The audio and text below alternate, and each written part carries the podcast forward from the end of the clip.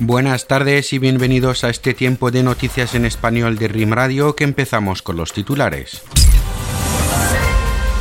Hamouchi recibe al director de la Oficina Federal de Investigación de Estados Unidos. El ministro español de Exteriores destaca los resultados concretos de la nueva etapa de relaciones con Marruecos. Marruecos y Holanda se congratulan de su fuerte cooperación en materia de migración.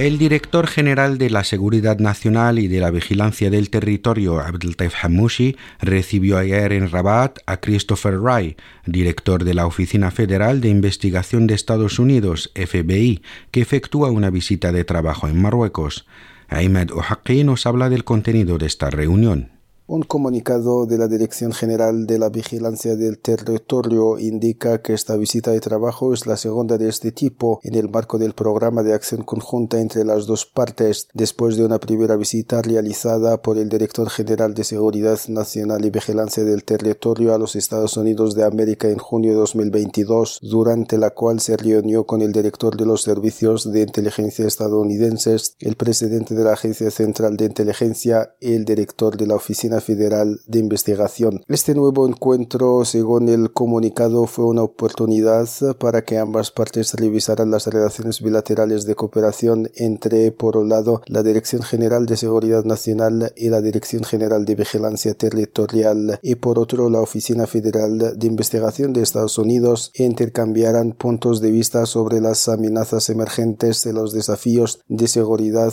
relacionados con la delincuencia transnacional.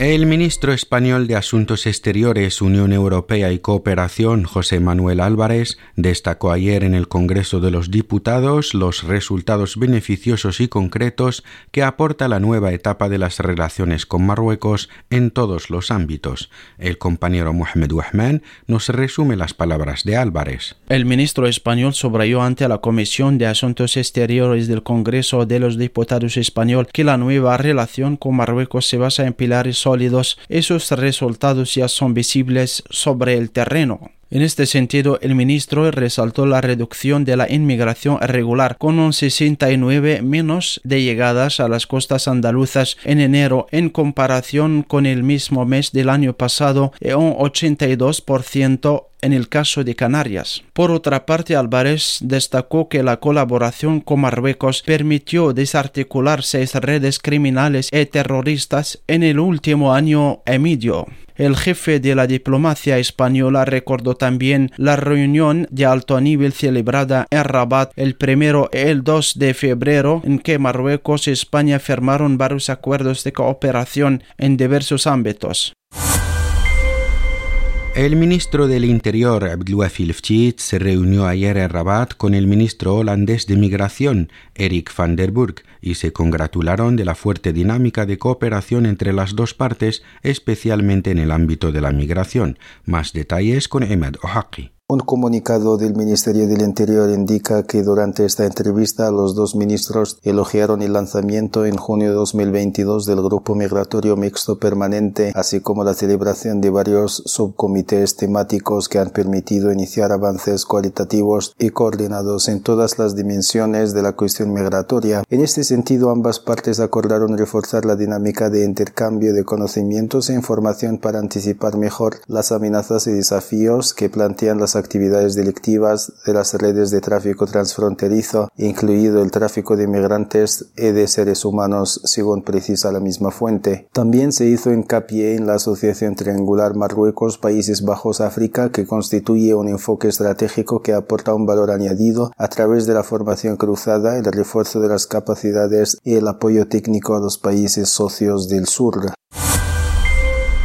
La directora de los archivos reales, Behija Simu, que fue invitada ayer del foro de la MAP, indicó que varios archivos reales demuestran, con pruebas incontrovertibles, la soberanía de Marruecos sobre su Sáhara. Mohamed Wahman nos resume lo que reveló la invitada de la MAP sobre este asunto. Invitada del foro de la MAP, Bahija Simon subrayó que estos archivos reflejan la particularidad del sistema de gobierno marroquí basado en la Bay'a pleitesía y dan testimonio de la marroquinidad del Sahara gracias a todos los textos de pleitesía de las tribus saharauíes a los sultanes y monarcas alawíes. Igualmente indicó que la dirección de los archivos reales ha publicado varias obras en este sentido, como el libro El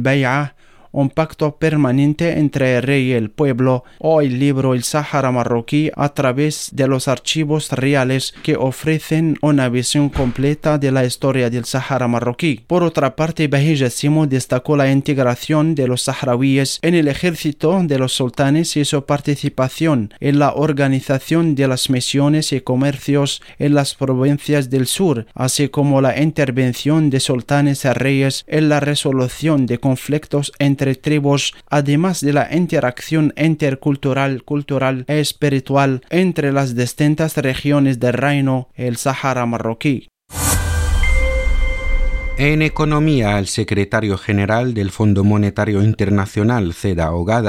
se reunió ayer en Rabat con el ministro delegado ante la ministra de Economía y Finanzas, Fuzil Qja, para examinar el estado de los preparativos de las asambleas anuales 2023 del Banco Mundial y del FMI, que se celebrarán en Marrakech de 9 al 15 de octubre de 2023. Según un comunicado del Ministerio de Economía, la CGA reiteró con esta ocasión el orgullo de Marruecos por albergar estas asambleas y el compromiso de todas las partes para garantizar el éxito de este evento.